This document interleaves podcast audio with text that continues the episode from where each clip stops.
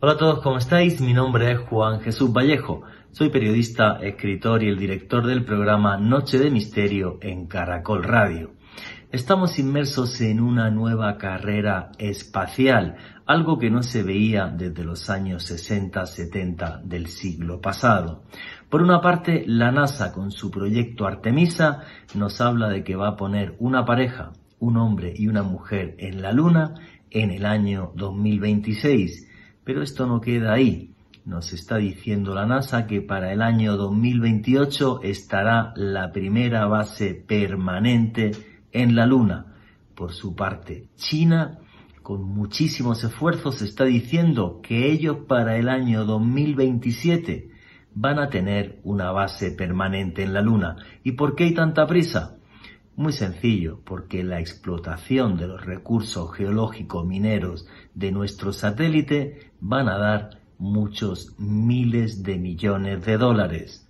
Y desde ahí, desde las bases en la Luna, el gran salto al planeta Marte. Elon Musk ya está diciendo que va a empezar a mandar robots solo dentro de dos años para crear en el planeta rojo un gran arca de Noé con especies animales de nuestro planeta. Pero si queréis saber sobre esto y mucho más, no os perdáis el último podcast. Noche de Misterio.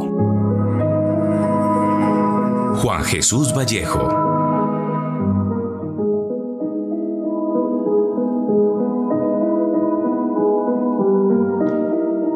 El ser humano a la conquista de la última frontera, un espacio infinito un espacio mágico cuando contemplamos por la noche las estrellas.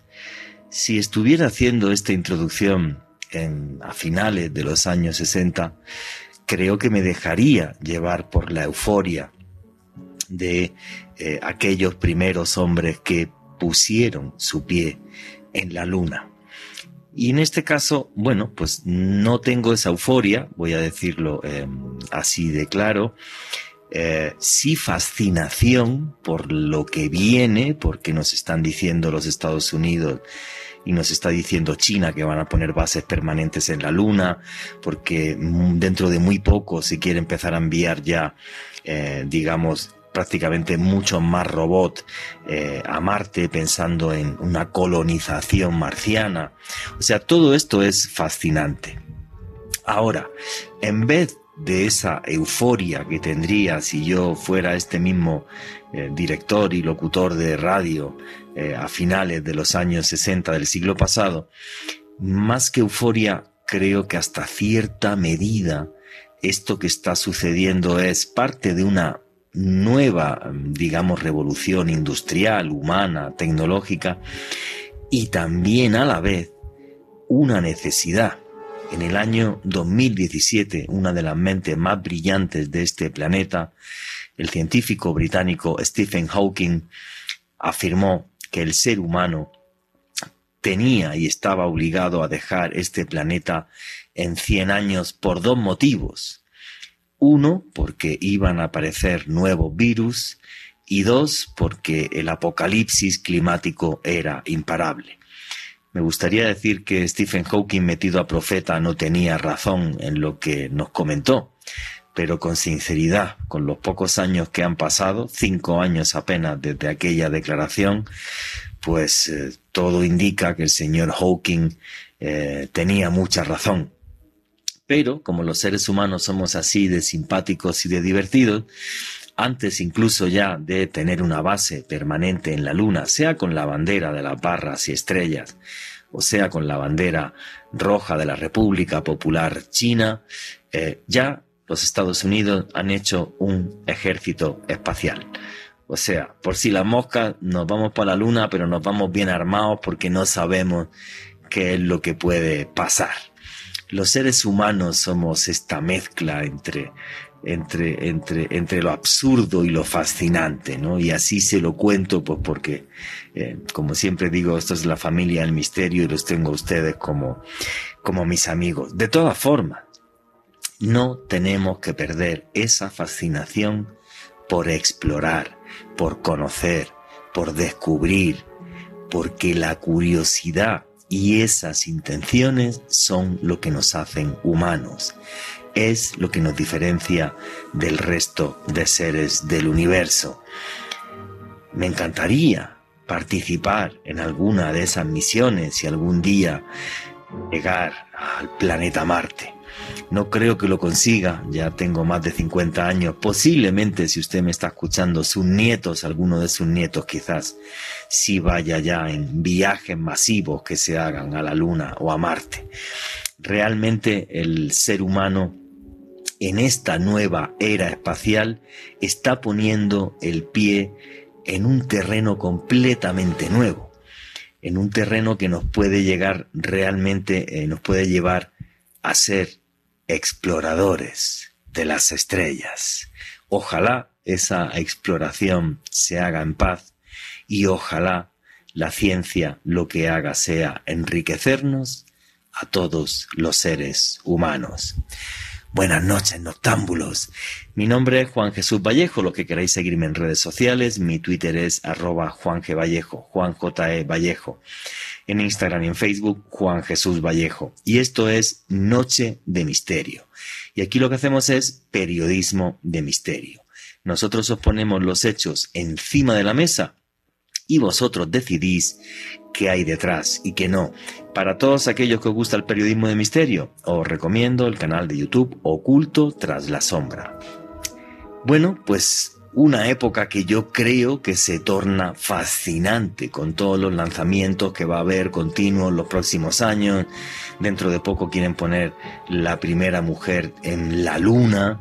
Eh, y todo esto lo veo apasionante. A la vez que en cierta medida me preocupa un poco esto ya del ejército espacial y me preocupa que si nos peleamos en la Tierra vamos a pelearnos en la Luna, en Marte y si llegamos a Júpiter posiblemente nos peleemos en Júpiter. Somos así de simpáticos en esta especie bípeda que es la que domina este planeta llamado Tierra. Y arrancamos ya sin más dilación. Alejandro Bernal, amigo, compañero, buenas noches, ¿cómo estás? Buenas noches, Juan Jesús. Un saludo para usted, para Richie en los controles, para nuestro invitado de excepción de esta noche, Germán Puerta, y para todas las personas que se conectan con nosotros en la señal en directo. También todos aquellos que nos escuchan a través de los podcasts que estamos publicando todas las semanas en el canal de YouTube de Caracol Radio. Juan yo soy fanático de los programas de ciencia, de divulgación, de divulgación científica. Para mí va a ser una noche apasionante sobre lo que será la carrera espacial, no solamente en la presente década, sino en las que están por venir. Un programa imperdible para todos aquellos que miramos al cielo y nos maravillamos con el infinito.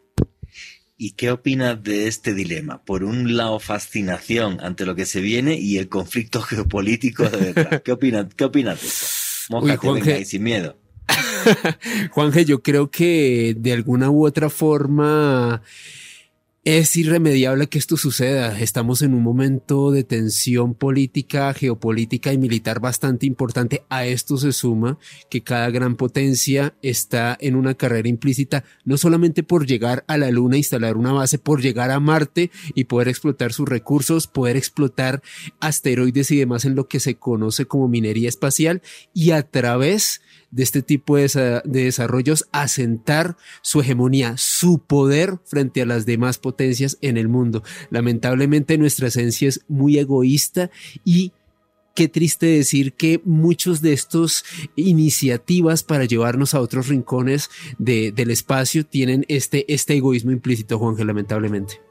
Sí, es así. Hay un tratado, se conoce como Tratado Lunar de 1967, donde las grandes potencias del mundo dijeron que que todo lo que había fuera de la Tierra debería de ser compartido entre las naciones del planeta. Ya esos papel mojado y se les ha olvidado absolutamente todos. Los seres humanos somos así, de egoístas, ¿qué hacemos? Y aquí se lo contamos en Noche de Misterio en Caracol Radio. Bueno, pero el, el asesor científico que tenemos que sabe de ciencia muchísimo más que nosotros es el señor Germán Puerta, que hasta hace muy poco era el director del planetario de eh, Bogotá.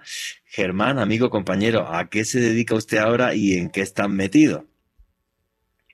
Hola, Juan Jesús, Alejandro, qué, bueno escucharlos nuevamente en Noche del Misterio. Efectivamente, hasta el mes de diciembre pasado estuve en el planetario, 14 años en el planetario, Un lugar maravilloso, el Planetario de Bogotá, extraordinario, observando esos maravillosos procesos que ejerce la ciencia y la astronomía en la niñez y en la juventud, y cómo la familia también reciben los, los beneficios del arte, la cultura y la ciencia. Y venía desde hacía mucho tiempo insistiendo en la necesidad de tener más eh, centros de ciencia, más planetarios, más museos científicos, que tanta falta hace.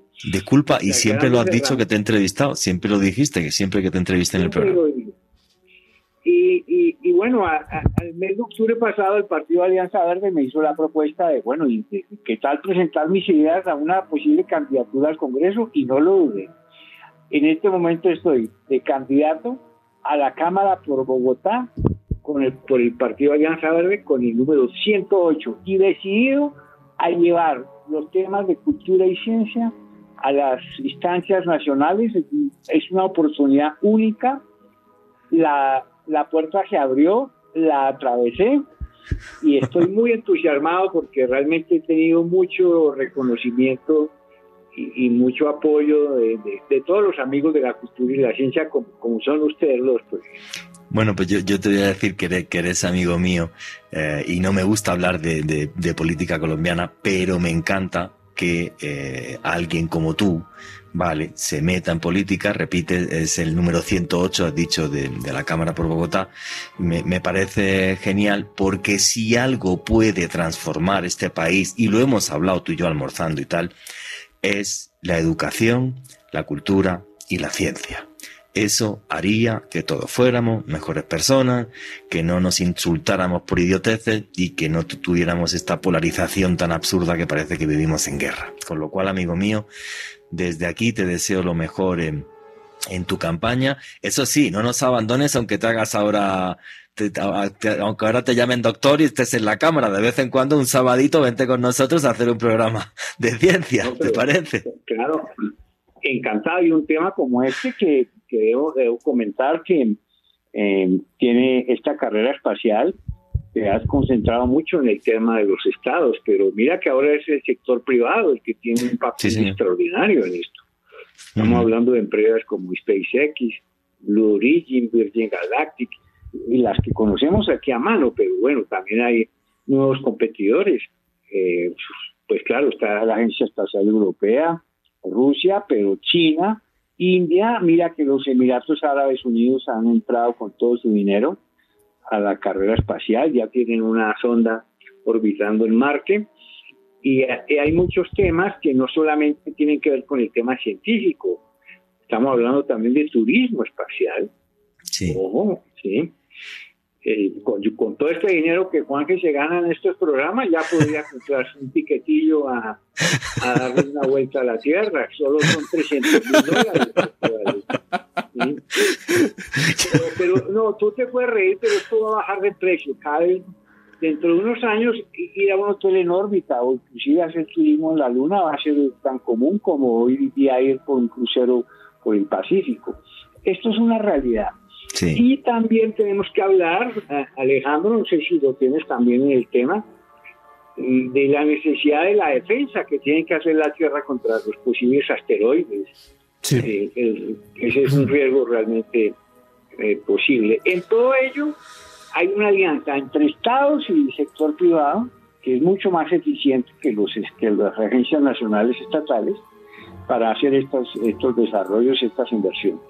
Así es que estamos en, una nueva era espacial, con unos desarrollos impresionantes. Mira el James Webb Telescope que se acaba de colocar en órbita, que nos va a mostrar este gran ojo que tenemos en el espacio. En realidad, yo lo que veo siempre cuando hacen estos programas de, ciencia y astronomía son buenas noticias.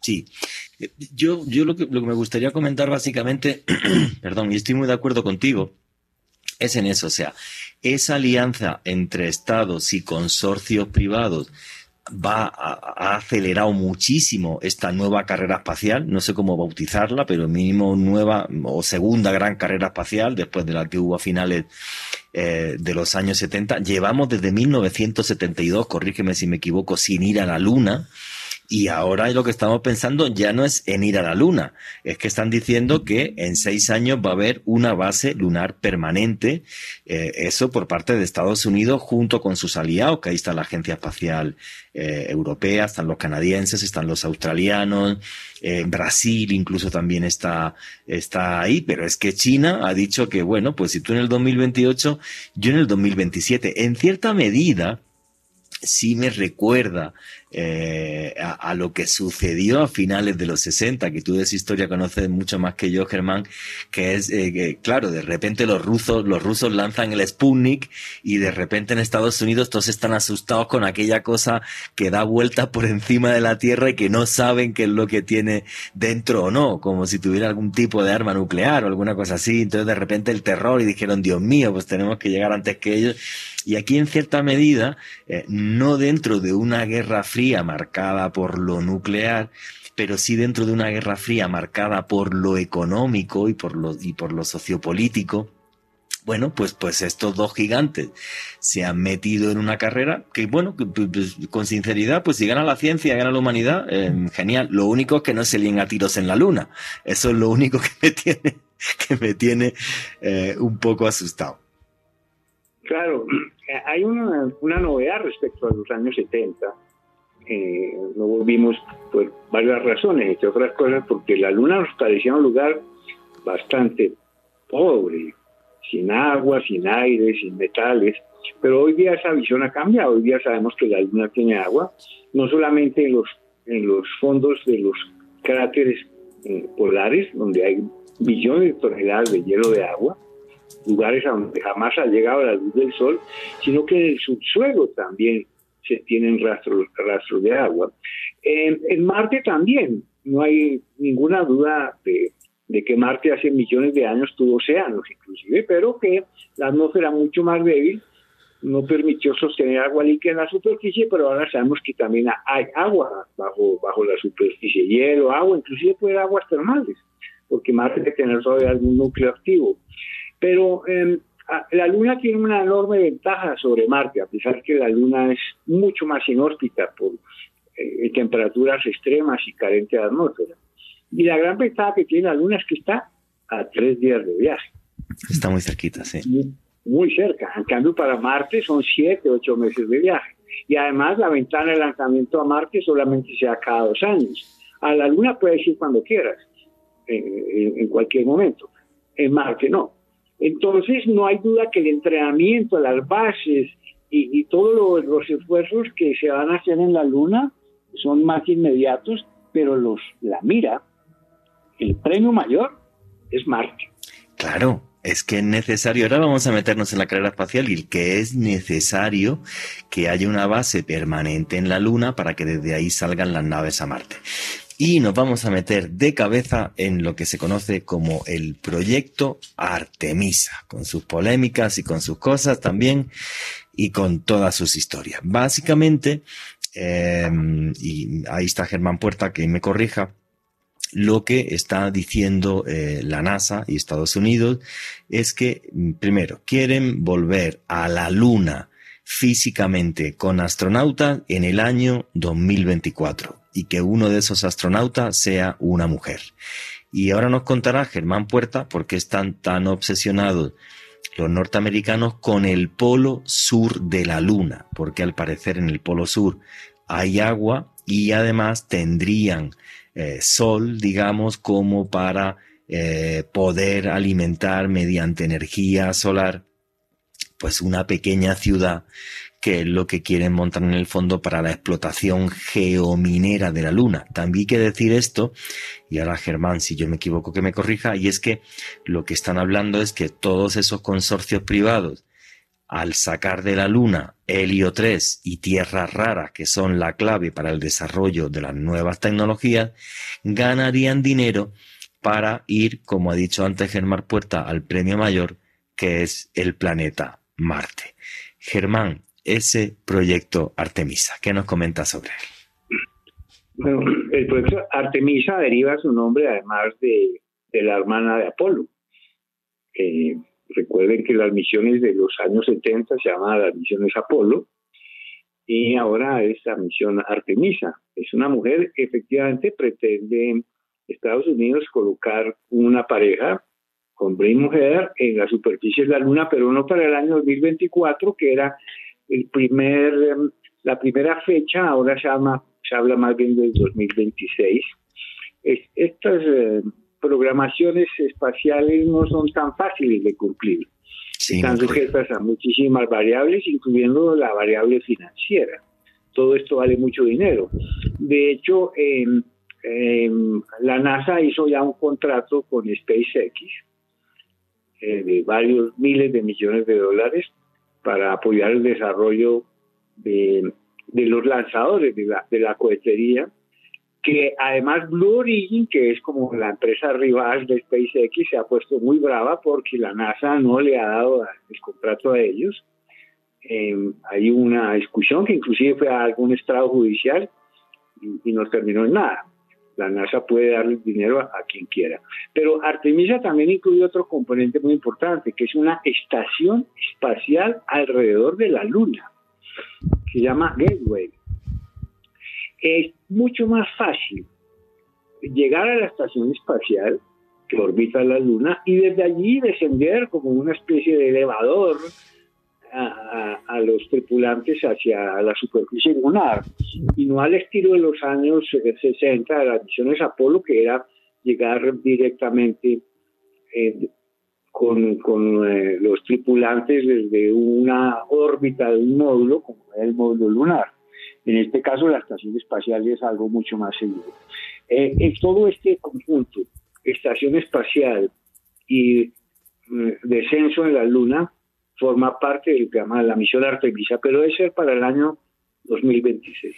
Oye, pero eso que nos dice me parece interesantísimo, Germán, porque esas misiones que supuestamente arrancan el año 2026, aparte de ir a la Luna, irían creando esa eh, base, esa base eh, espacial que orbitaría la Luna y que sería, por decirlo de una forma muy sencilla, como un ascensor para que la gente pudiera ir desde ahí a la Luna, desde la Luna ahí, de ahí a la Tierra y hacer que el sistema fuera mucho más sencillo y me imagino que incluso tendrá un trasfondo económico más barato o menos costoso que mandar una nave directamente a la Luna y luego regresarla de la Luna para acá. ¿Sería así, Germán?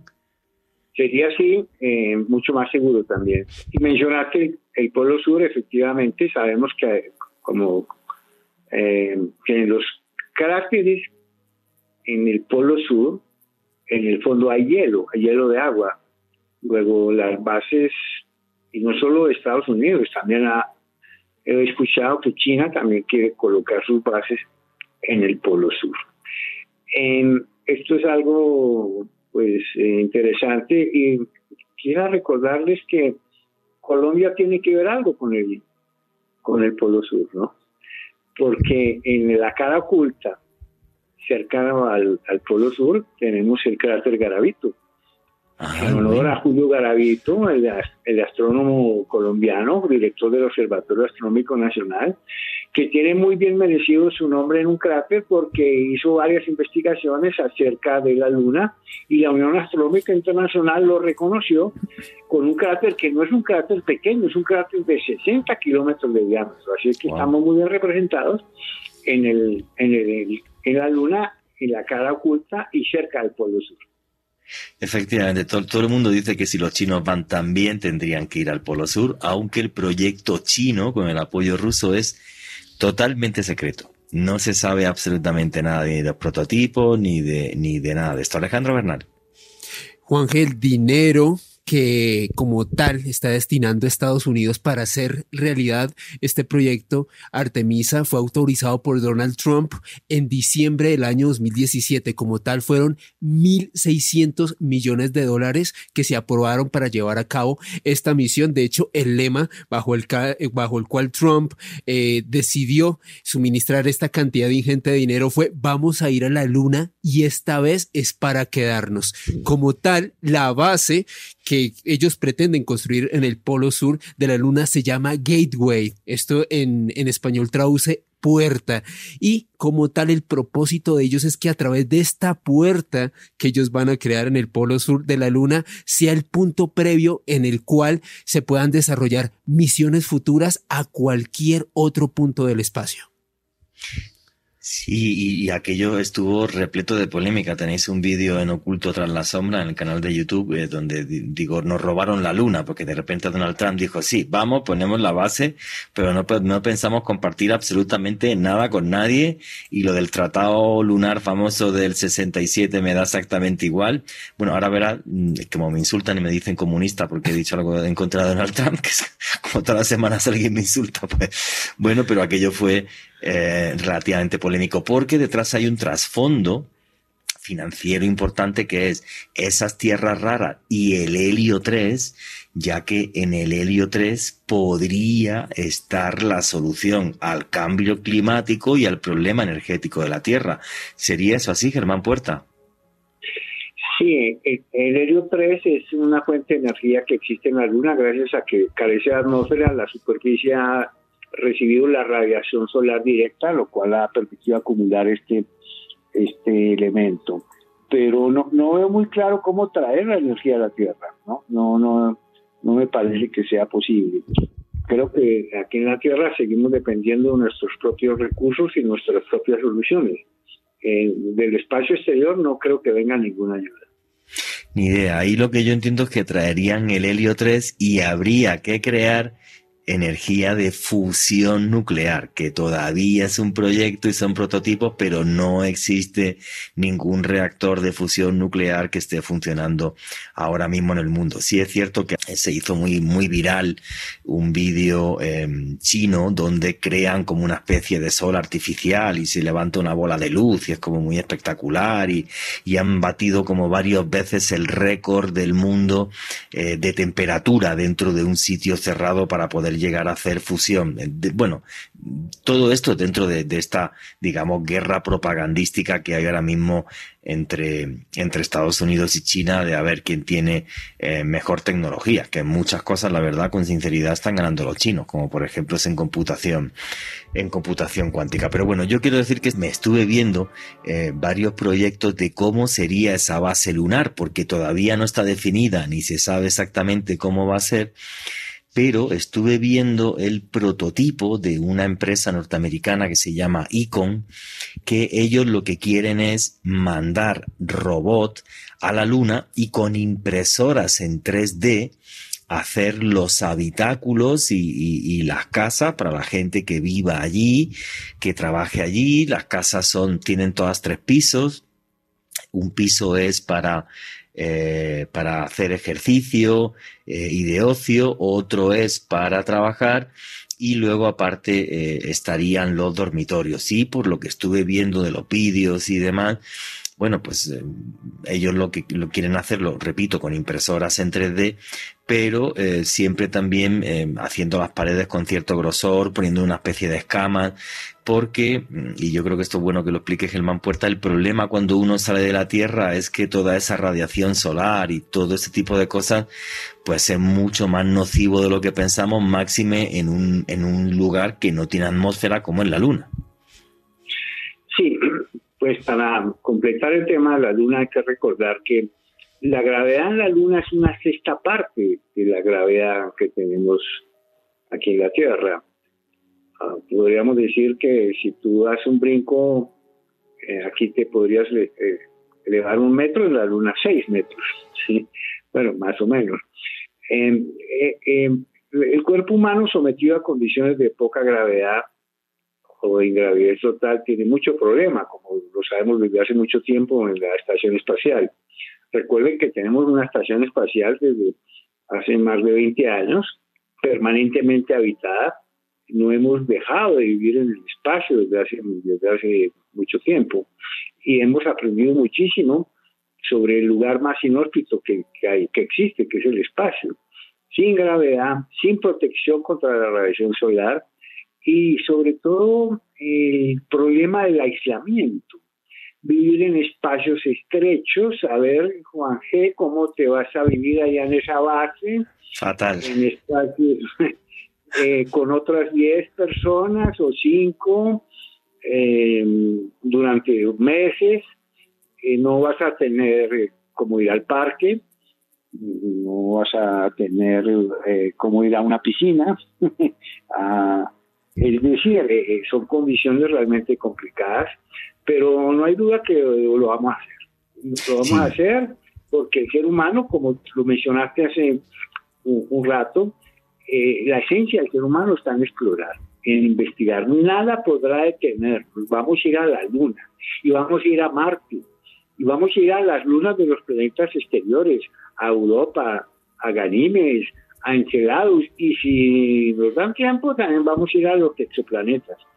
Nada podrá detener el afán del ser humano por conocer explorar e investigar.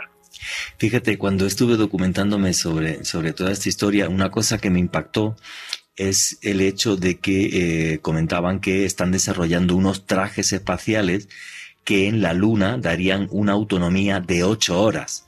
O sea, pues es igual, si puedes, sigues sin poder sacar al perrito a hacer pipí al parque y ese tipo de cosas. Pero bueno, ya un paseíto de ocho horas por la luna eh, por lo menos le da uno como para estirar los pies, aunque eso sí, sigue siendo eh, un ambiente muy inhóspito. O sea, realmente yo creo que si somos capaces de culminar, que estoy de acuerdo con Germán, se va a hacer, ¿eh?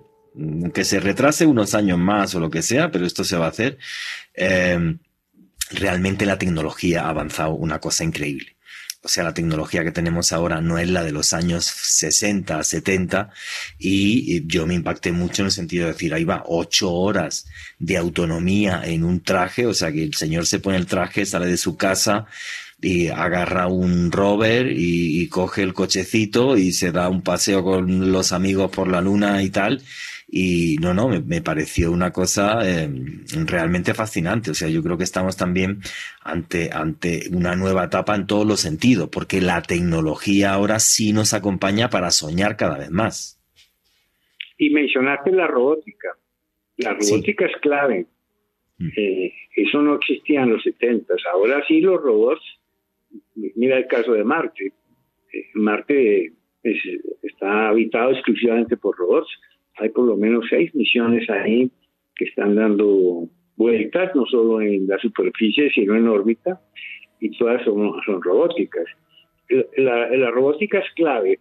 Por ello yo siempre le he dicho a, los amigos, a, los jóvenes que, que, nos acompañan en los talleres, en los cursos, por ejemplo en el planetario, eh, hay mucho entusiasmo por la robótica. Eh, muchos de ellos cuando sueñan en que van a ir al espacio, yo les digo, bueno, pueden estudiar sistemas, ingeniería y robótica.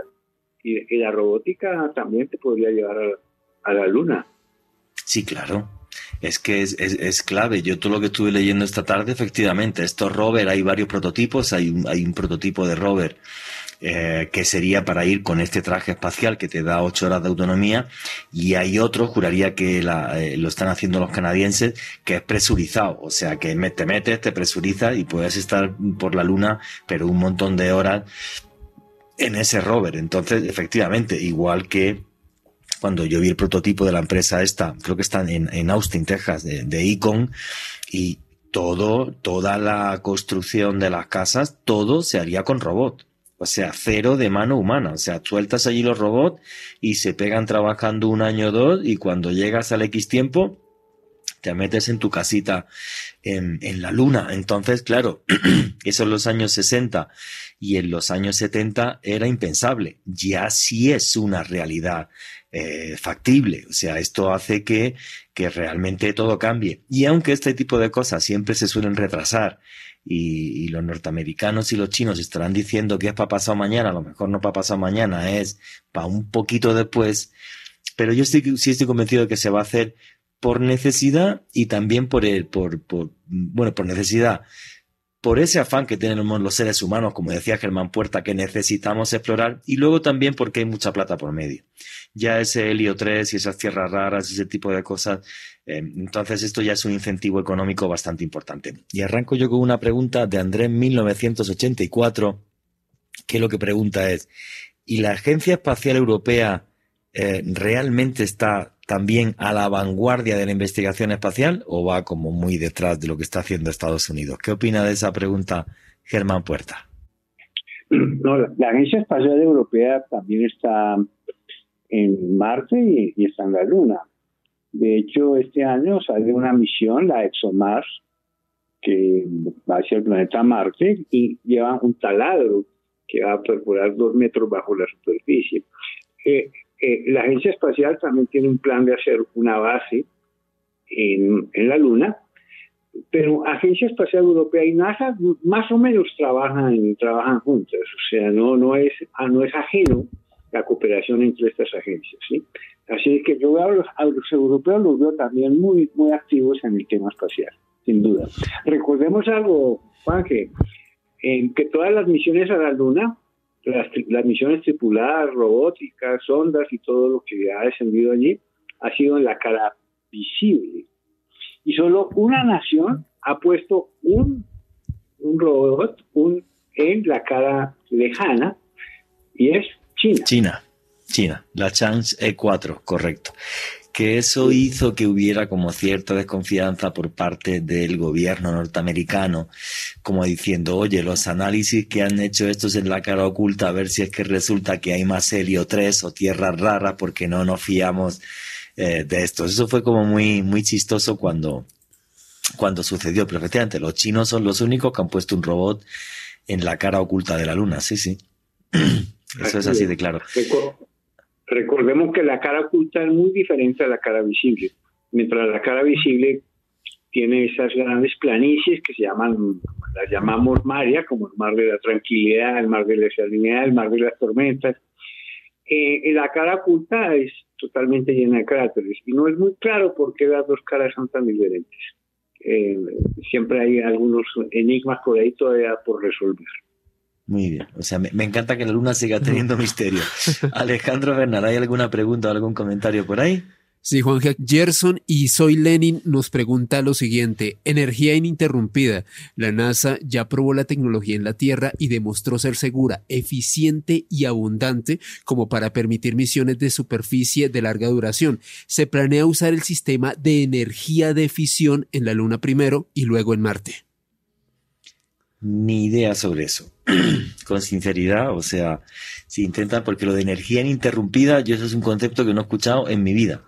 Así de, así de claro lo, lo, digo. Me imagino, si habla de fisión, que está hablando de energía nuclear, eso sí. Aunque, eh, Germán, realmente todas esas naves, lo que se está pensando, el, el, el hecho de que haya agua no es solamente clave eh, por el tema de, de, de, que hay que beber agua, obvio, sino por el hidrógeno con el que se cargaría el combustible de las naves, ¿cierto? Claro, el hidrógeno es una fuente de energía y el agua contiene el oxígeno necesario que podría liberarse. De hecho, hay una misión en Marte, la misión Perseverance, que está en este momento, trae un experimento para extraer oxígeno de la atmósfera y probar que se puede acumular oxígeno, lo cual es clave para las misiones tripuladas. Pero el hecho que haya agua resuelve muchos de los problemas. Recordemos un detalle, es que el ser humano, pues, claro, necesita agua, pero necesitamos mucha agua. No sé si eh, Alejandro y Juan Jesús han revisado su cuenta del agua últimamente, pero si se dan cuenta en el recibo, verán que cada uno de ustedes ha consumido entre 3 y 4 metros cúbicos mensuales de agua y el agua no se puede comprimir. Inclusive si la congelas ocupa más volumen. Así es que si no hubiera agua ni en Marte ni en la Luna, no estaríamos pensando en bases o en, o en esos lugares. Porque transportar el agua en un cohete es pues, casi imposible para misiones de larga duración. Pero hay agua, y no se preocupen, hay agua en todas partes. Es muy común. Listo. Y eso hará que vayamos conquistando poco a poco el espacio. Si te parece, Germán, vamos a empezar a mirar a Marte. Vale, ya hemos paseado por la Luna, ya tenemos las bases en la Luna. Si no es el 2028, digamos que es el 2030 o el 2032, ya tenemos las bases y vamos a empezar a mirar a Marte. Bueno, el señor Elon Musk ha dicho que quiere crear un arca de Noé en Marte con animales y que quiere empezar a enviar robot a Marte en el año 2030. 26. Obvio, como estoy diciendo y ha comentado Germán, si no tenemos una base permanente en la Luna, lo de ir a Marte va a estar realmente complicado. Ahora, la noticia de las últimas semanas que a mí me parece fascinante es lo siguiente. Y es que el señor Jim Green, que es ex jefe científico de la NASA, publicó un artículo eh, científico en una revista muy prestigiosa hablando de la posibilidad de terraformar Marte. Y él, eh, en ese estudio, yo estuve, estuve viendo esto hace unas semanas y hice un vídeo sobre esto en el canal de YouTube Oculto tras la sombra, es eh, dos posibilidades. Una es con un satélite que cree un gran campo electromagnético, o sea, el satélite está delante de Marte, delante del Sol, crea un enorme campo electromagnético y esto lo que haría es básicamente que la temperatura subiera unos 4 grados. La otra forma es haciendo un gran acelerador de partículas en torno a Marte que tendría que estar situado en Phobos, en la luna eh, de Phobos. Realmente cuando vi todo esto me, fascinó. Además, en la NASA, en supercomputadores, hicieron, eh, digamos, em, eh, una planificación de cómo podría ser y si era factible, y realmente es factible a nivel, a nivel teórico. Así que ahora lo que hace falta, digamos, básicamente es la eh, capacidad tecnológica para hacer esto, porque yo creo que ahora Germán Puerto va a decir que es que Marte posiblemente Ahora no sé si marcianos o no. Si marcianos eran muy chiquititos, que es bastante fácil que los haya. Pero hace millones de años sí es fácil que hubiera marcianos. No sé si como nosotros inteligentes o no. Bueno, si es que nosotros somos inteligentes, que eso se daría para otro programa. Pero que realmente el, Marte tenía un núcleo que giraba y creaba un campo electromagnético y ahí hubo vida. Germán Puerta. Bueno, lo que, lo que sospechamos es que hace cuatro mil millones de años, cuando se formaron los océanos en la Tierra, que formaron en Marte. Y bueno, y en la Luna, y en Venus, y en Mercurio, aquí todo el mundo tuvo agua. Y el hecho de que haya tanta agua en la Luna, Europa, en Júpiter, hay más agua en Europa que en la Tierra. Imagínate. Eh, eh, el, el, planeta más pequeño que la Tierra no pudo retener la atmósfera frente al, la, al viento solar y la presión atmosférica se perdió, el agua no pudo sostenerse en forma líquida en la superficie, pero se sabe que más o menos durante 500 millones de años hubo, hubo agua superficial. Ahora, aquí había en la Tierra, las bacterias, sus parientes más antiguos, aparecieron en ese momento, hace 4 mil millones de años, luego también pudieron haber existido en Marte.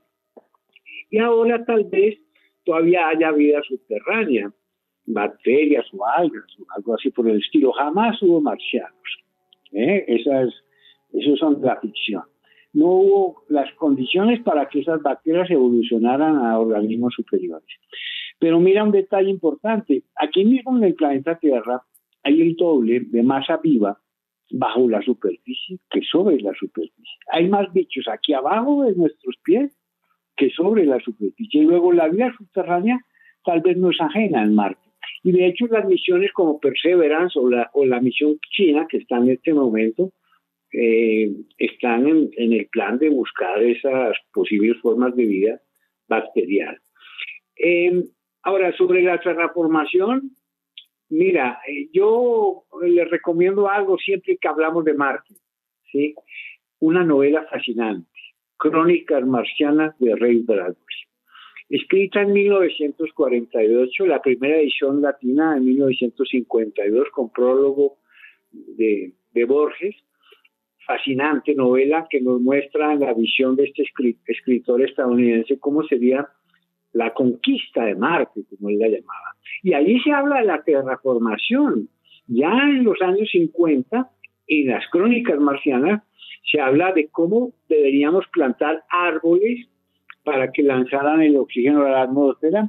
Recordemos que terraformar, terraformar un planeta es tomar las condiciones originales para parecerlas a las de la Tierra.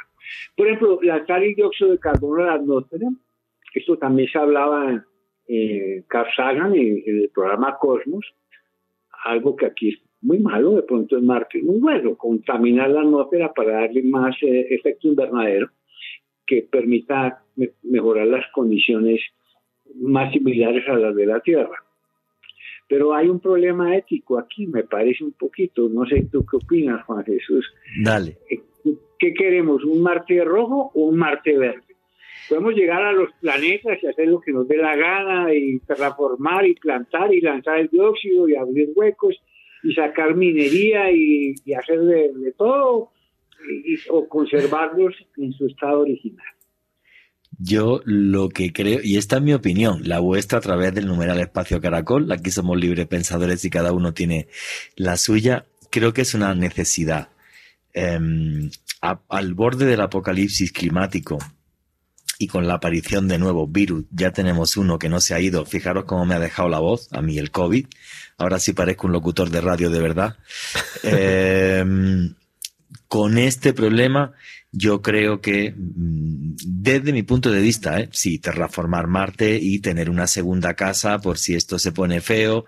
Lo siento por los marcianitos, esto, las bacterias o lo que haya por ahí abajo, eh, porque a lo mejor no soportan o no aguantan esa, esa terraformación. Pero eh, hay un tema que es de supervivencia, en mi opinión. No sé, cada uno, la, la de Germán Puerta y la de Alejandro Bernal. Germán, ¿tú cuál es la tuya? Pues la mía es que Marte no podría sostener una población superior, no sé, a 10.000 o 20.000 habitantes. No, no, no te imagines que todos los millones los vamos a ir para Marte. Sí, claro. Así es que no, veo, de pronto son los más ricos y millonarios los que se van a salvar. De eso va mi vídeo en Oculto tras la sombra, que son los más ricos y millonarios los que se van a poner una casita en Marte. Y los tiros van por ahí, sí. Y la película No mires hacia arriba muy buenísimo. recientemente, fíjate que al final los que salen a salvarse son los ricos. Sí. Sí, sí. Eh, hay, hay ese peligro, hay ese peligro de que se hagan un mundo de ricos en Marte y un mundo donde estemos los pobres acá. Sí, señor. Pero, pero, pero, pero muy claro. Eso sí es cierto. Alejandro Bernal. Juanje, muy en la línea de lo que usted comentaba hace unos minutos, Elon Musk en una entrevista que dio a la revista Time comentaba de la necesidad de construir una ciudad autosuficiente en Marte. Y leyéndolo textualmente, lo que él comentaba era lo siguiente, si hacemos que la vida sea multiplanetaria, puede llegar el día en que algunas plantas y animales ya no existan en la Tierra, pero sí están de acuerdo a Musk y a esa entrevista que brindó a la revista Time, él prevé que para el año 2026 pudiese construirse una colonia pequeña de personas en Marte. No, el tema es que la Alejandro, Alejandro, Alejandro, Alejandro, eso no es así. Que en el año 2026 va a empezar a mandar robot a Marte, no que va a crear una colonia en el 2026. Cuidado con ese dato. El tema es que Musk lo que comenta es que a través de esos primeros intentos que va a realizar en 2026 se pudiese generar esa colonia autosostenible. El tema es, la comunidad científica siempre le comenta lo siguiente, o más bien sobre todas estas previsiones, y es hasta el momento no existe la técnica ni la tecnología para crear una comunidad autosostenible en Marte. Estamos aún muy lejos de poder lograr esto y esa ha sido como la mayor controversia que ha suscitado la comunidad científica respecto a esta entrevista que Elon Musk brindó a la revista Time. Sí, él, lo que comenta es que quiere empezar a enviar robots en el año 2026, a ver si lo hace o no. Y ha dicho lo de que quiere crear un arca de Noé, o sea, que va a mandar robots y luego que quería mandar animales. Yo lo del tema de los animales tampoco se lo veo fácil en el sentido de que esos animales tienen que tener oxígeno, comida, agua. Eh, entonces le queda muy bonito desde mi punto de vista lo, de la, lo del arca de Noé. Eh, creo que no lo va a tener fácil. Eso sí, si tiene tecnología para empezar a enviar robot y robot y robot, igual que lo que yo he visto esta tarde de de la empresa Icon en la luna, de que te crean una, una realmente una, una colonia, eh, bueno, pues por ahí, por ahí podría ser. Pero yo creo que todos los científicos ahora, bueno, y por, por, por todos los artículos que han salido en los últimos meses, están como obsesionados en el, terra, el tema de la terraformación de Marte. ¿Vale? Si están obsesionados, NASA ya está trabajando en eso, ha puesto sus supercomputadores en eso. Ojo que esto es a medio largo plazo, esto no va a ser en dos días. Pero eh, bueno, pues con esta espada de Damocles que tenemos aquí del cambio climático y esto, eh, a mí no me, no me parece mal. Sí quería comentar eh, que también hay prototipos y se está investigando para que podamos ir a Marte en muchísimo menos tiempo. Alejandro Bernal, ¿qué es lo que ha salido publicado en los últimos días sobre esto? Precisamente, Juan G, ya tenemos la capacidad, de acuerdo a los últimos estudios, de poder llegar a Marte en tan solo 45 días y de poder llegar a la Luna en tan solo 8 horas. Y este es un proyecto como tal de un reactor, una especie de lo que se denomina un motor láser que fue desarrollado por un grupo de ingenieros de la Universidad McGill. Como tal, lo que ellos establecen para poder lograr esta proeza, esto sería un auténtico portento, una revolución tecnológica, es que se podría utilizar algo que fue diseñado en el campo teórico por un ingeniero aeroespacial en el año 1991, el señor Lawrence Lifemore. ¿Qué fue lo que creó el señor Lifemore que nos permitiría, le reitero, llegar a Marte en 45 días y a la Luna en tan solo 8 horas? sería utilizar una matriz de láseres que se colocaría en una superficie de la Tierra, de acuerdo a, estos expertos de esta universidad, sería más o menos una matriz de más o menos 10 metros, y con estos láseres poder generar una energía combinada de hasta 100 megavatios. De acuerdo a, a este proyecto, a esta patente que ya está estudiando muy seriamente la NASA, a través de estos láseres, utilizándolos durante un periodo de 58 minutos, lo que harían sería producir la energía suficiente, Juanje, para que un vehículo que estuviera desde la Tierra, después de ser inoculado por 58 minutos por esta energía de láseres, cuando despegara, pudiese alcanzar una velocidad de 17 mil kilómetros por segundo. O sea, una velocidad que de acuerdo a sus cálculos permitiría que estas naves pudiesen llegar a la Luna en ocho horas y a Marte en 46 días. Ahora, ¿cuál es la, gran incógnita sobre este nuevo proyecto o esta nueva patente? Los mismos investigadores norteamericanos comentan que los chinos ya están trabajando en un motor que les permita generar una, una, potencia de 200 megavatios, es decir, el doble de potencia que ellos podrían generar con este motor de láser. Sin embargo, lo que comentan los norteamericanos es que esta patente de motor de láser sería mucho más económica y mucho más fácil de realizar en comparación con la patente china. Bueno, pues ahí están los nuevos proyectos y las nuevas tecnologías y bueno, son prototipos, pero también hubo un prototipo hace más de un siglo de una televisión y mira la que tenemos ahora. Germán Puerta, ¿qué opina de esto? Bueno, yo opino que estamos en la piedra de la del viaje espacial.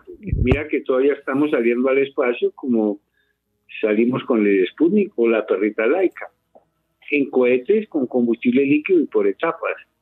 Eh, pero no hay ninguna otra forma de salir de la Tierra, debe ser la gravedad. Bueno, eh, Julio Verne en su novela El viaje a la Luna utiliza un cañón, pero no, no es muy práctico en este momento usar un cañón. Eh, en, viajes fantásticos a la Luna hay muchas otras ideas fabulosas. Cyrano de se ató unas eh, botellas con agua y salió y se calentó al sol y el agua caliente lo llevó hacia la Luna. Pero en realidad, la única forma que tenemos es cohetes. No hay otra forma. Si alguno de ustedes, los oyentes que, bueno, de los amigos que nos están escuchando, tiene alguna idea de cómo salir al espacio, que no sea como con un cohete, apúntese al premio Nobel, porque no ni siquiera imaginamos, pero ya en el espacio exterior, ya allí ya podemos pensar en otras cosas, como la que nos cuenta Alejandro, usar un velero solar, o la energía atómica, o, u otras ideas que, que más allá de la fantasía ya son teorías que pueden ser interesantes, ¿sí? Pero, pero en resumen, hay que disminuir el tiempo de viaje interplanetario, no solo por costos, sino porque el ser humano en esos viajes espaciales, en condiciones de aislamiento, en lugares pequeños, tiene mucho, mucho problema. Recuerden que se han hecho varios experimentos de confinar a a, personas eh, eh, durante mucho tiempo.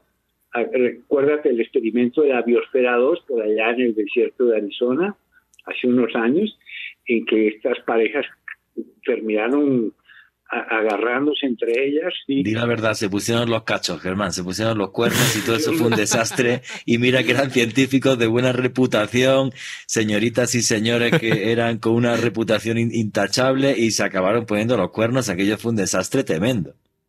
Tremendo. Por ello es que hay que tratar de disminuir el tiempo de viaje. Indudablemente, no, siete meses en una nave pequeña con otras personas eh, es un problema. Sí, e, es que esa es la clave, ese prototipo que se está, que se está investigando y que me parece maravilloso que la ciencia se meta en este tipo de cosas, sería obvio desde esa famosísima base lunar de la que estamos hablando. Alejandro Bernal, quería comentar algo. Hay algo muy interesante sobre ese motor de láser, Juan G. Germán y oyentes, y es que como tal fue construido por una convocatoria que hizo la NASA. Básicamente le dijo a muchos astrofísicos, a muchos científicos, oigan, necesitamos que alguien se le mida a construir un motor que nos permita llegar a Marte en menos de 50 días. Se creó esta patente y lo que comentan los científicos, Juan G., que el problema no es despegar, que en realidad despegar es relativamente fácil de construir y demás. El problema es aterrizar en Marte, porque llegas a una aceleración tan rápida que es muy difícil que el cuerpo humano pueda resistir la desaceleración a la hora de entrar a la atmósfera marciana, por lo cual se necesitaría una matriz similar que le ayudara al vehículo a poder ingresar y llegar al planeta rojo. El tema es que inicialmente se utilizaría únicamente para suministros y mientras se pule la tecnología ya se pensaría en enviar misiones tripuladas con esta tecnología. Bueno, que también es una ventaja eso, ¿eh? O sea, que podamos mandar suministros y lleguen en, en 45 días a Marte desde la Luna, pues eso también haría mucho más viable esa colonia marciana, que ojalá no acabe siendo solamente de multimillonarios y científicos, sino que vaya todo tipo de seres humanos. Bueno, que salgamos de nuestro planeta y empecemos a explorar esta última frontera me parece algo eh, fascinante. Y creo que además el único límite, si es que existe alguno, es la imaginación. Germán Puerta quería comentar algo. Claro, a estas alturas sería bueno mencionar en qué está Colombia en el tema aeroespacial. En, realidad, eh, eh, tenemos una agencia espacial nacional fuerte, hay algunas iniciativas privadas interesantes, pero comparados con otros países, pues no, estamos muy bien. Eh, se, me ocurre, yo lo he consultado con los expertos, de pronto llevo la propuesta, seguramente ahora que voy a, al Congreso, mi proyecto de, Cámara por Bogotá, de tratar de lograr una especie de alianza público-privada entre agencias espaciales privadas y, la nación. Eh, por el contrario, eh, las agencias espaciales como NASA y, otras están llenas de colombianos. Eh, hay muchísimos. Eso, eso es increíble, sí. Especialistas y doctorados en estos lugares. Recordemos, por ejemplo, que la, la, principal misión de NASA en Marte, la Mars Rover Perseverance, eh, el principal componente de la misión, que es el brazo robótico que toma las muestras, está manejado por la caleña Diana Trujillo, una que llegó muy joven a, Estados Unidos y hoy día es una de las grandes especialistas de NASA. recordemos a Adriana Ocampo, que también es barranquillera, que trabaja en la misión Lucy y ha trabajado en la misión Juno, que están en Júpiter, y, ha, y ha trabajado en otras misiones. Recordemos a científicos como Juan Diego Soler, o, David Ardila o Rafael Martínez Galarza. Inclusive algunos de ellos me han mencionado que están en esas grandes agencias de investigación porque se iniciaron en un club de astronomía del planetario o fueron al Festival de Astronomía de Villa de Leyva. Y esas son las oportunidades que da la ciencia y la astronomía en edades muy tempranas. Esto, esto hay que llevarlo, yo insisto, acompáñenme en este proyecto de congreso Cámara por Bogotá, número 108, Partido Alianza Verde, porque estoy decidido a jugarme el todo por el todo por llevar la cultura científica a una escala superior en esta, en esta nación. Porque no hay agencia espacial colombiana, entonces entiendo. Sí, no, la hay. Hay una Comisión Colombiana del Espacio pero como agencia eh, que tengamos, pues no tenemos un satélite. El, satélite que lanzó la Universidad de Arboleda hace un poco más de 10 años era un pequeño satélite, un CubeSat. Sí, lo vi, lo vi. Pero no, tenemos realmente una presencia importante en el campo espacial. No, hombre, sería crucial, por ejemplo, que Colombia tuviera algún satélite desde el tema, desde el punto de vista meteorológico, hasta mil cosas más, creo yo, vamos, o sea, pero eso sí es crucial ya para cualquier nación moderna del mundo. Tener un cacharro en el espacio, no sé qué opina Germán, pero yo creo que sí es, sí es básicamente eh, crucial. Bueno, dentro de esta eh, nueva época, eh, dentro, dentro, perdón, de esta nueva era espacial, Germán, el turismo espacial. ¿Hasta dónde va a llegar el turismo espacial? Creo que empezó en los años 90. Me estuve viendo un artículo aquí esta tarde. Hay un montón de millonarios que ya han ido. Pero bueno, esto es una cosa que, digamos, mm, bueno, todavía el turismo espacial depende también de una colaboración, digamos, en eh, público-privada, porque, porque mm, todavía no hay, digamos, una nave que, que se den paseos por ahí a nivel turístico espacial, o sí la hay. Bueno, en realidad el turismo espacial existe desde el año 2001, cuando el millonario de Tito le pagó 20 millones de dólares a los rusos para que los subieran a la estación espacial. Varios más estuvieron allí, incluyendo una ingeniera iraní que también pagó sus buenos dólares para los rusos. La novedad es que ahora el turismo lo están haciendo agencias espaciales privadas, como Virgin Galactic, SpaceX y Blue Origin, que ya están haciendo vuelos suborbitales y, bueno, SpaceX hizo un vuelo orbital, em, inclusive con, con algunas personas famosas. Eh, en estos días eh, elevaron a William Shatner, que era uno de los actores.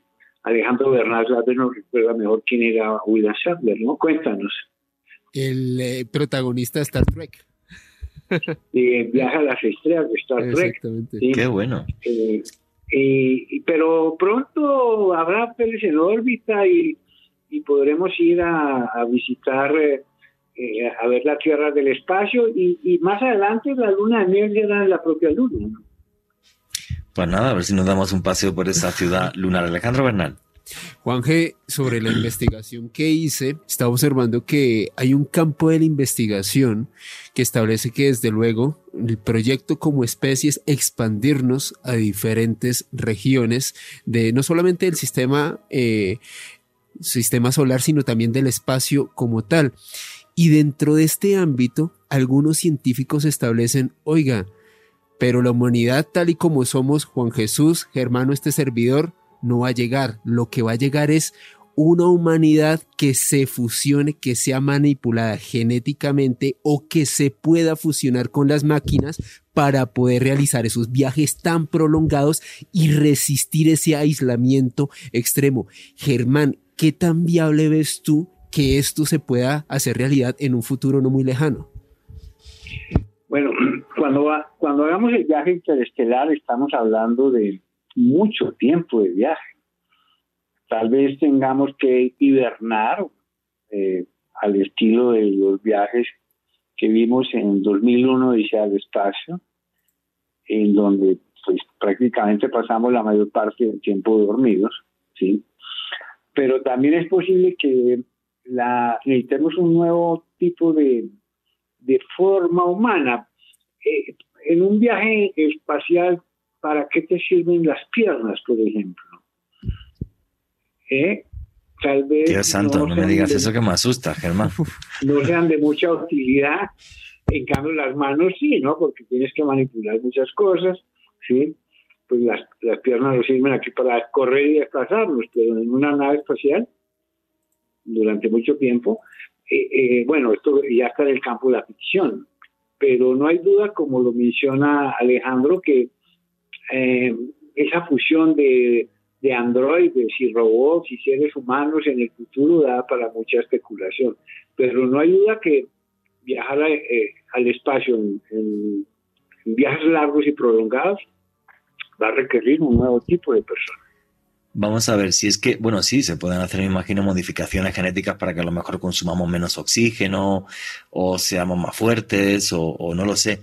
Pero fíjate, eh, y esto también de hace muy pocos días, que también ya hay un proyecto para que se pueda llegar a Alpha Centauri en muy pocos años. ¿En qué consiste ese, ese proyecto, Alejandro Bernal?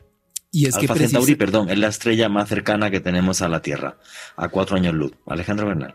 Y es que precisamente Juan G, esta patente para llegar a Alpha Centauri en tan solo 20 años se basa en algo que mencionaba Germán hace unos minutos y es a través de velas espaciales que permitan recorrer eh, los, eh, digamos, las distancias espaciales de una manera más rápida.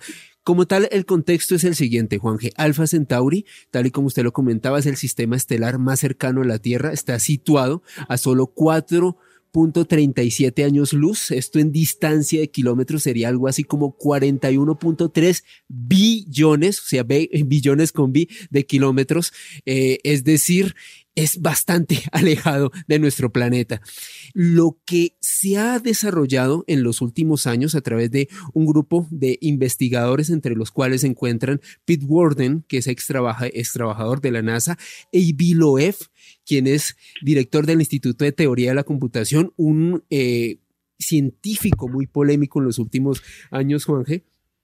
Porque dice que Oumuamua, este asteroide que vino, es una nave espacial y tal. Efectivamente, ha sacado un libro de esto y además ha publicado diferentes artículos científicos sobre ovnis en, revistas científicas, que es una cosa que nunca se había visto en, la historia. Sí, señora Biloeb es israelí y es súper famoso por eso, correcto. Continúe, usted, caballero. Y el propósito de ellos con este proyecto es poder conseguir que la humanidad pueda explorar un sistema estelar en un tiempo razonable, en una generación de ser posible, en lugar de emplear los miles de años que con la tecnología actual necesitaríamos para llegar a otro sistema estelar. ¿En qué funciona esta patente o este proyecto, Juan G. Germán y oyentes?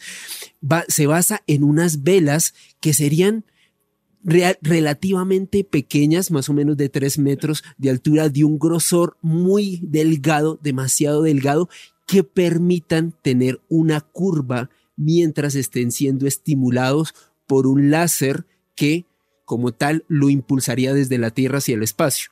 Lo que dicen los científicos es que el gran problema de esta patente son dos cosas. Primero, que la curva que tenga esta vela que impulse este vehículo no sea destruido por la energía, por la hiperaceleración, es decir, que sea capaz de resistir esta velocidad tan brutal que le permitiría llegar a Alpha Centauri en tan solo 20 años. Y el segundo factor vital, la temperatura. Es decir, que esta vela tenga un material que pueda resistir el calor extremo, que sería, en este caso, estimulado por el láser que lo dispararía desde la Tierra. Actualmente la patente se está trabajando sobre una lámina fabricada con óxido de aluminio y disulfuro de molibdeno. Sin embargo, lo que dicen varios de estos científicos es que se necesitaría de unas texturas nanoscópicas que permitan refrigerar la vela y que no sea destruida ni por el calor y que sea lo suficientemente flexible para que se siga moviendo a esta hipervelocidad. Bueno, Germán, ahí tienes, o sea, los científicos no paran y eso me parece maravilloso, o sea, porque esto ya sí es sensato lo que nos está diciendo Alejandro Bernal, que en una generación pudiéramos ir a Alfa Centauri y regresar. ¿Qué te parece esto, amigo? Bueno, ya que te metiste con los exoplanetas, recordemos que son los planetas que orbitan en otras estrellas diferentes del Sol, como en el sistema Alfa Centauri. Pero en este momento, en números redondos, el número de exoplanetas conocidos es de 4.000. Wow. Y de ellos, el, más o menos el 5%, unos 200 planetas, están en la zona de habitabilidad de las estrellas, en donde es posible que el agua líquida se sostenga en la superficie. Y muchos de ellos son como el planeta Tierra. Y si extrapolamos ese número a las 250 mil millones de estrellas que tiene la galaxia, en números redondos estaremos hablando de 12 mil millones de planetas como la Tierra. Dios. Así que si tú, si tú quieres salvar a la humanidad, no pienses en Marte. ¿eh? piensa más bien en llevarnos a un exoplaneta muy similar a la Tierra, con agua y tal vez con, con palmeras y con animales y cosas por el estilo. Es, perfectamente posible, ¿eh? porque el número eh, de posibilidades es muy grande. Por el momento estamos solos, ¿eh? no hay ningún rastro de vida fuera de lo que conocemos aquí bueno, no, vamos a entrar ahora en el tema de los ovnis y eso, porque tenemos unas visiones interesantes, algo encontradas, pero definitivamente la posibilidad de planetas como la Tierra, la galaxia, es inmensa. Claro, pero fíjate, si combinamos la tecnología que nos ha descrito Alejandro Bernal con robots que vayan allí investiguen, porque claro, a ti te ha quedado muy poético lo de un planeta como el nuestro, pero lo mismo un planeta como el nuestro en una estrella a 30 millones de años luz, pues hay unos dinosaurios y unos animales que nos comen en dos segundos y lo de las palmeras y la playa así en plan, en plan Cartagena, pues no es tan fácil. Entonces, claro, pero si empezamos a vislumbrar tiempos sensatos, enviar a robot, que luego regresen ese robot o que nos manden una comunicación, que nos digan cómo es aquello. O sea, realmente se nos están abriendo unas posibilidades que creo que antes eran, eran impensables. Esta tecnología y, esta capacidad eh, científica, que a mí me parece maravillosa, me parece, me parece eh, una cosa fascinante, nos abre la posibilidad realmente a soñar. Y esto creo que es una cosa que nunca habíamos soñado tanto. Sí es cierto porque también el, hecho de que viajar a la Luna fuera tan caro y ahora se le ve esa explotación comercial que lo hace rentable, pues nos ha apartado de la Luna 50 eh, años y está aquí al lado, mm, tres días de viaje. Vale, entonces yo creo que esto realmente eh, es algo fascinante. No sé, no sé qué opina eh, Germán sobre todo esto. Bueno, en realidad las posibilidades son inmensas y vamos a aprender mucho más ahora con el telescopio espacial James Webb con otros telescopios que están construyéndose como el, el, ELT, el, telescopio europeo, que es enorme, que están construyendo en, Atacama, vamos a poder leer inclusive atmósferas de, exoplanetas y buscar huellas del metano, del agua. Eh, ¿Sabes, Jesús, que, el metano te puede indicar eh, formas de vida, ¿no? Sí, es curioso, pero buena parte del metano que, podríamos leer aquí en el planeta es producido por vacas. Por los peditos de las vacas, sí. Sí. Y que si los pudiéramos aprovechar tendríamos una fuente de energía maravillosa. Hay prototipos de mochilas a las vacas para guardar los pedos, sí, efectivamente. Y los telescopios nos dan las vías del metano de otros planetas, pues no, no, vamos a decir que hay vacas allá en nuestro planeta, pero es una señal interesante. Efectivamente, o sea, esto, esto es algo nuevo. Alejandro Bernal, ¿quería comentar algo? Juanje, a mí se me hace muy poético en el fondo todo esto de lo que estamos hablando, de estos desarrollos, y me circunscribo precisamente a esta patente sobre Alpha Centauri. Algo que comentaba este, este grupo, encabezado por Avi y otros grandes expertos, es que es básicamente como si construyéramos una barca que estuviera navegando por el océano del tiempo y el espacio, impulsado por un láser que estimularía esa vela, y ellos dicen como si fuese una embarcación que cuya vela fuese empujada por el viento en la tierra, pero en este caso nuestra civilización que busca sobrevivir al apocalipsis medioambiental que estamos pues suscitando lamentablemente en esa barca dirigirnos a poder encontrar nuestra propia salvación.